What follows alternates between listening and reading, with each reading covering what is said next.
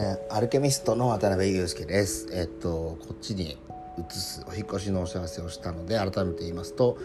えっとコンセプトアーティストと、えー、企業でいうところの、えー、コンセプトを作ってブランドマネジメントをする会社を経営しています。えー、詳しくは、えー、概要欄とかで来ていただきたいんですけども、えっと今日70回ですね。ということで、えー、今日の話したいことは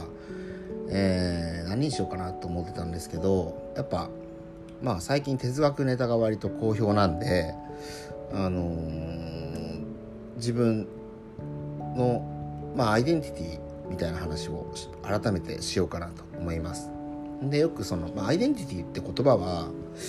さすがにみんなもうこれだけ世の中でねなんか個人の時代って言われてるのでもう知られてると思うんですよね。でアイデンティティっていうのを identify する。つまり自分がちゃんと自分だよね。うん。自分っていうものはちゃんと確立されてるよねっていうことを、まあ、認識するのにやっぱり昨日も話したんだけど誰かとね。今すごく難しい時代になってきていると。まあ難しい時代なんだけど逆にあのその課題がね浮き彫りになってるからそれを補強するためのいろんな手段っていうのは情報だったりねたくさんあるっていうのがアイデンティティの、まあ、今の、あのまあ、世論的な全体的な、うんあの価値観というか、うん、だと思いますね。で僕はそのアイデンティティが割と強いというかまあ悪い言い方をすると自我が強いタイプの人間なんですねだからだからゆえにやっぱり自分のことだけ考えていると世の中ねみんなと関わっていけない。うん、で関わっていけないと何が起きるかっていうとアイデンティティって実は喪失していくんですね。うん、これなんでかっていうとえっと人間って自分のことを自分で見れないんですよ僕らって。あの鏡で見れるっていうかもしれないんだけどあ他人にどういうふうに見られているかな？あるいは他人っていう視線世界との関わり方のベクトルによって自分っていうものの輪郭が決まってくる。それは外見的なことっていうよりは内面的なことの自分っていうのが決まってくるんですね。でこれは形成されるのはいろんなこの刺激があってで10代20代30代40代50代60代とそれぞれのフェーズがある。ことだと思うんですね。でこのアイデンティティが喪失している状態っていうのはどういう状態かっていうとつながりがすごく希薄になっているプラスあのやっぱり言葉だったり、うん、音だったりそういう時間芸術と言われるようなものですねそういうものが必要になってくる時代なんだなっていうふうにすごく感じますね。物質的なものっていうのがもうある程度整ってきてあのまあお金とかねもうバーチャルなものなんだけどもうぶっちゃけるとそんなにみんなあの今十分幸せだよねって心の底では思ってるんだけどまあ動かさなきゃいけないのでお金って。あのうん。資本主義の根本原理は世界を良くするためには本当はお金ってのはガンガン回してみんなが富を得て豊かになっていきましょうっていうのがあ設計時に支配を目的にしてたか管理を目的にしてたかそれともまあ性善説でやったのか置いといて、まあ、結果的にねあのお金っていうツールができてからそういう風になってでだから僕ら今満たされてたとしてもこの世の中のシステムっていうのはもうぐるぐるぐるぐる回転しちゃってる。あ一つの一種のアルゴリズム。金融アルゴリズムっていう僕は呼んでるんですけどそれがもう回っちゃっているのであの不安を不足不安じゃないね不足不足ってのを歌っていかないとみんな頑張らないっていうのがあの宗教と同じで資本主義の、まあ、ドグマ教義なんですね。うん、ここまで大丈夫ですかね。それでそのドグマっていうのはまあ、そろそろ限界だよねっていうのが、まあ、この23年ぐらいがあピークだったと。そして、まあ、生まれてきたのがやっぱり新しい資本主義だったりあパラダイムシフトだったり Web3 だったりブロックチェーンだったり自立分散型社会だったりまあ10年前だったらそんなきれい事っていうのを本当にきれい事ができる時代になってくるっていうのがここ23年。そしてこれは加速度的にこれから5年ぐらいかけて間違いなくものすごいスピードで駆け抜けるくらい、うん、それはあのあれなんですよね。に二次曲線っていうか変わる時って一気に変わるのであの多分ねちょうど多分40代の方ぐらいが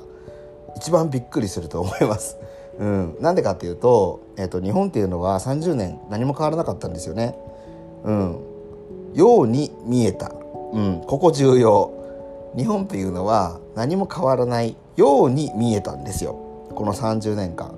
うん、で氷河期世代って言われる方々はそこをずっとこう経験してきてるから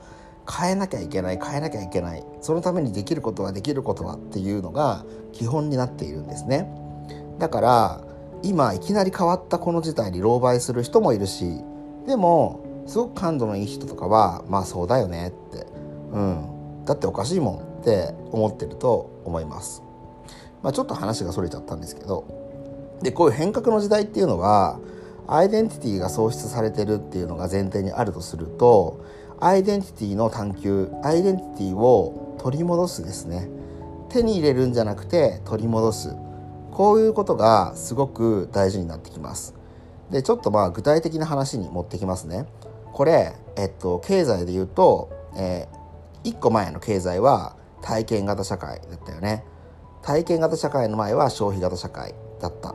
で消費体験この次に何かっていうと変革経済って言われてます。これ何かっていうと一番分かりやすく言うとね体験型の時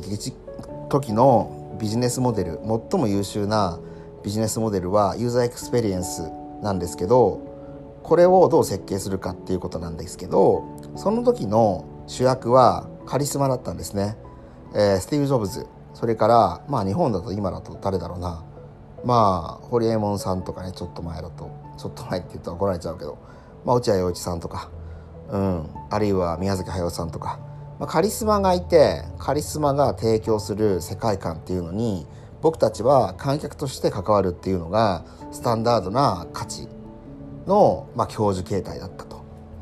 でも次の時代何かっていうとこれは変革っていうのは何かっていうと観客も一緒に踊りたいよね。自己表現したいよね。っていうのがあとても、まあ、実際に今起きてることだし、うん、全員が主役になって群像劇をやりたいよね。だからみんな自分とは何かとか何者かになりたいとかっていうのが出てくると。でねこういう時に、えっと、一番受けるビジネスはまあ受けるビジネスっていうとちょっとやらしいけどまあ聞いてる人は聞きたいと思うんで自分が主役になることは一番受けません。うん。それはみんなそうなりたいから。ね。だけど、ガイドだったり、ナビゲーターにみんななってほしい人を探しています。だから僕は、えっと、ブランドプロデューサーとか、え、コンセプターとか、人のガイドをする仕事をに自分のポジションを取ってます。これ、あの、需要が無限、ほぼ無限。要は、みんな自分のガイドを探しているのでガイドとしてのスキルを極めてると、えー、どんな人でもあ需要があると、まあ、それを労働集約的にするのか、えー、ていうのかな一種の自動化する自動化というかねあのエンジニアリングでその属人性を排除するのかっていうのはあるんだけどまあ間違いなくもう突入したなっていうのは今年明らかになったって僕は確信しているのであのアイデンティティの時代なんだしだしアイデンティティっていうのはもちろん自分の中でのこれからお金よりも大事になる自分の中の原子なんですね。これをまず取り戻すそして認識するっていうことをやってもらって次にやった方がいいのは取り戻したアイデンティティを使って誰かのガイドになる。うん。自分の物語は自分でが主役なんだけど群像劇だから誰かにとっては誰かの物語のまあ良きガイド良き導き手になれるそんな人生を設計してビジネスモデル自分の商売考えてみるときっとまあ必ずと言ってもいいと思います。うまくいくと思います。えこんな感じでちょっと哲学チックだけど今のビジネスに役に立つ情報を不定期で配信していきます。よかったら登録などポチッとなんかコメントリアクション何でもお待ちしていますので引き続きよろしくお願いします。じゃあね。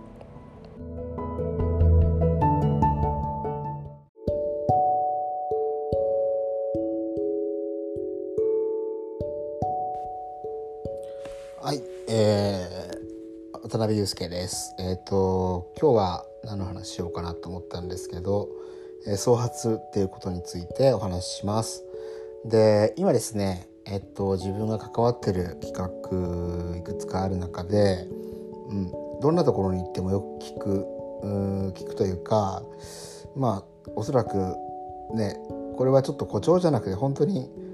シリコンバレーも含めて本格的に世の中が動いていくっていうところの瀬戸際に立たされてるなっていうのをものすごく体感しているので、うんとまあね僕はえーと、自分がねインフルエンサーになるっていうつもりはあんまりなくて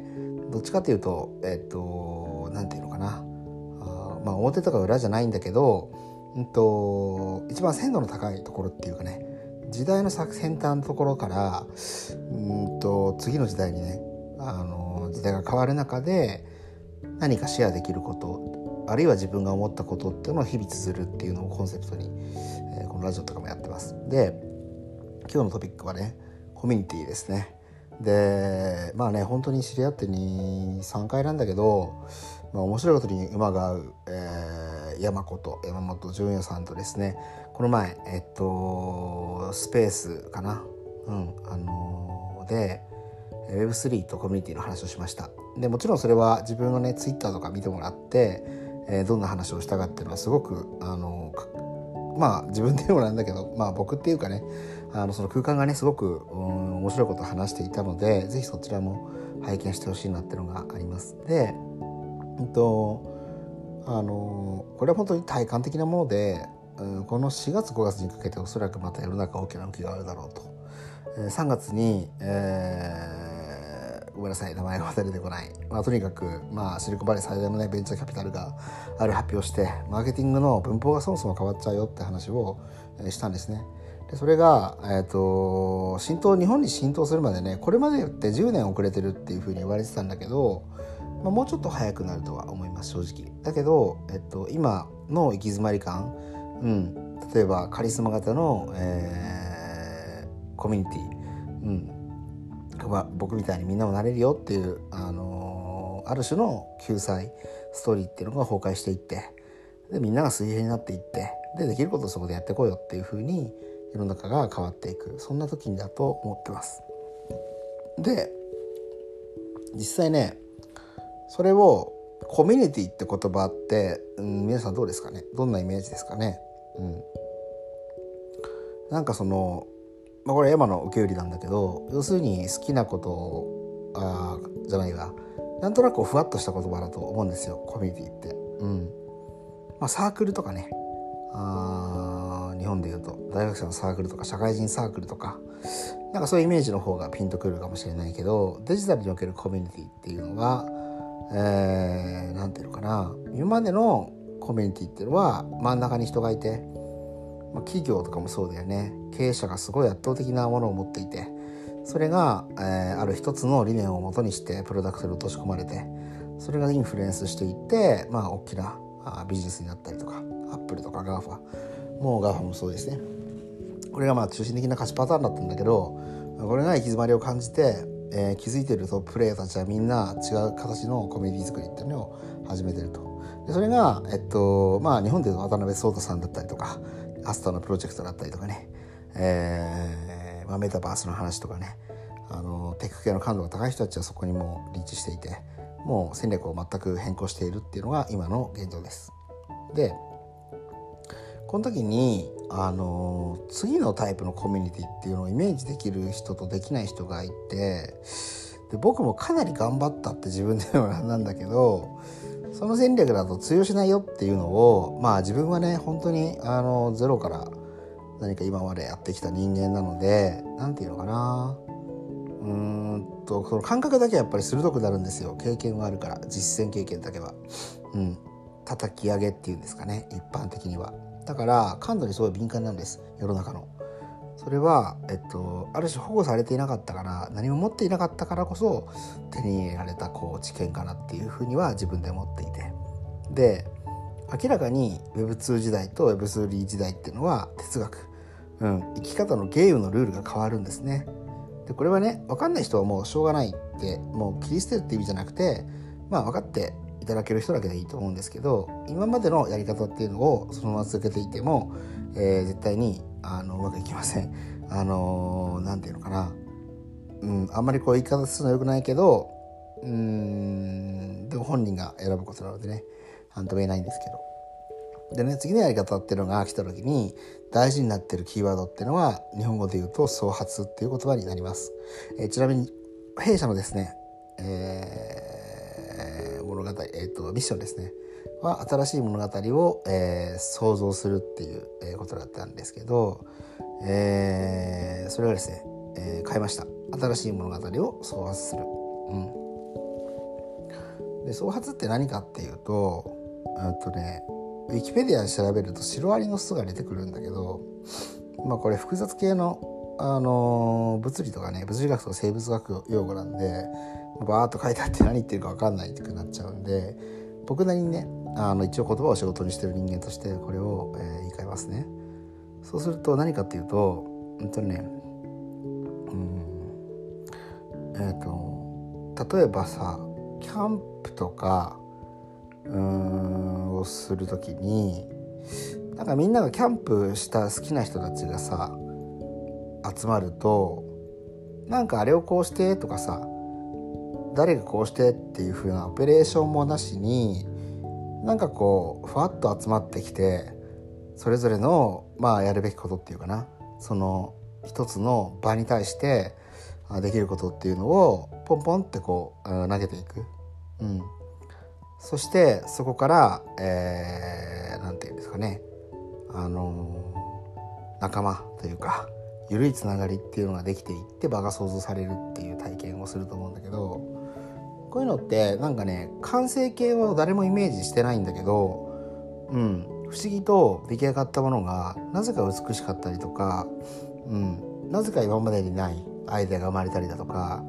そういうふうなあの体験をすることになるんですね。うん、これはねでもね本当にあのなんていうのかな体験してみないと分かんない部分なんだけど。うん、でこの創発英語の人でエマージェンスっていうふうにて何かがこう立ち現れてくるっていうのがあ一番適切かなというふうに思います。うんとちょっと分かりにくかったと思うんでうんとまあ、自然界で自然界って、うん、雪の結晶とかってなんであんな綺麗なんだろう問題ってあると思うんですけど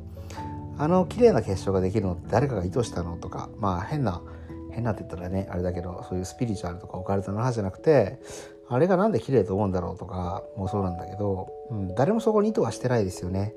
うん、なんか風が流れて海があってで山があってっていうところの中で一つ、えっと、出てくるものっていうのがある。うん、それは反自動的な、えー、自然界のアルゴリズムの中で生まれてくる景色があって、うん、そこに何かしらのこうしてやろうっていう意志だったりとか、うん。うんまあ、言い方あえて悪く言うとエゴっていうものは排除され場に流れを委ねることっていうのがあ新しい価値を作っていくっていう体験が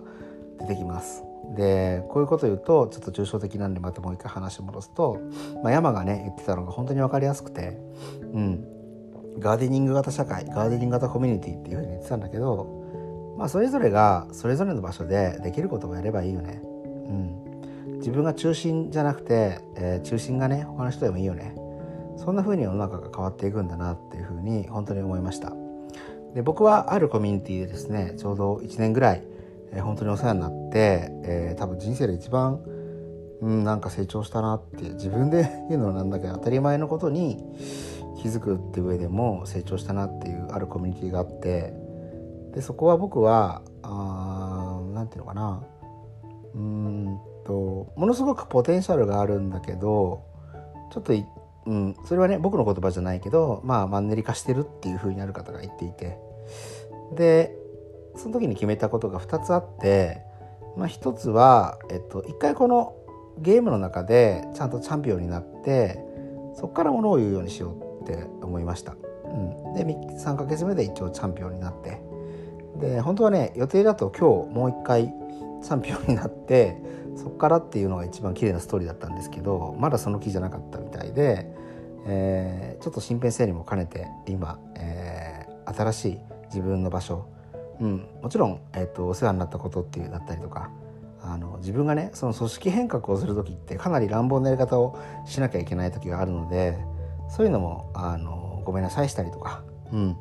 そこのけじめをつけたりだとかそういうところをしっかりとやってでちょっと自分も次の事業だったり今自分に来てる流れっていうのをあ素直に受け止めて無理はしない、うん、あの変な意味じゃなくてね努力はずっとするんだけどあ無意味な方向にはいかないっていうことでちょっと、えー、整理してます、まあ、ちょっと話それちゃったんだけど。ということで、えー、これからの社会で必要になることはやっぱり、まあ、ずっと前から言われてることなんだけど何かを手放していくとか、まあ、何かを意図して人を動かそうとか何かを狙ってターゲティングしようとかそういう文法が全部通用しなくなっちゃう社会がすぐそこに待っています。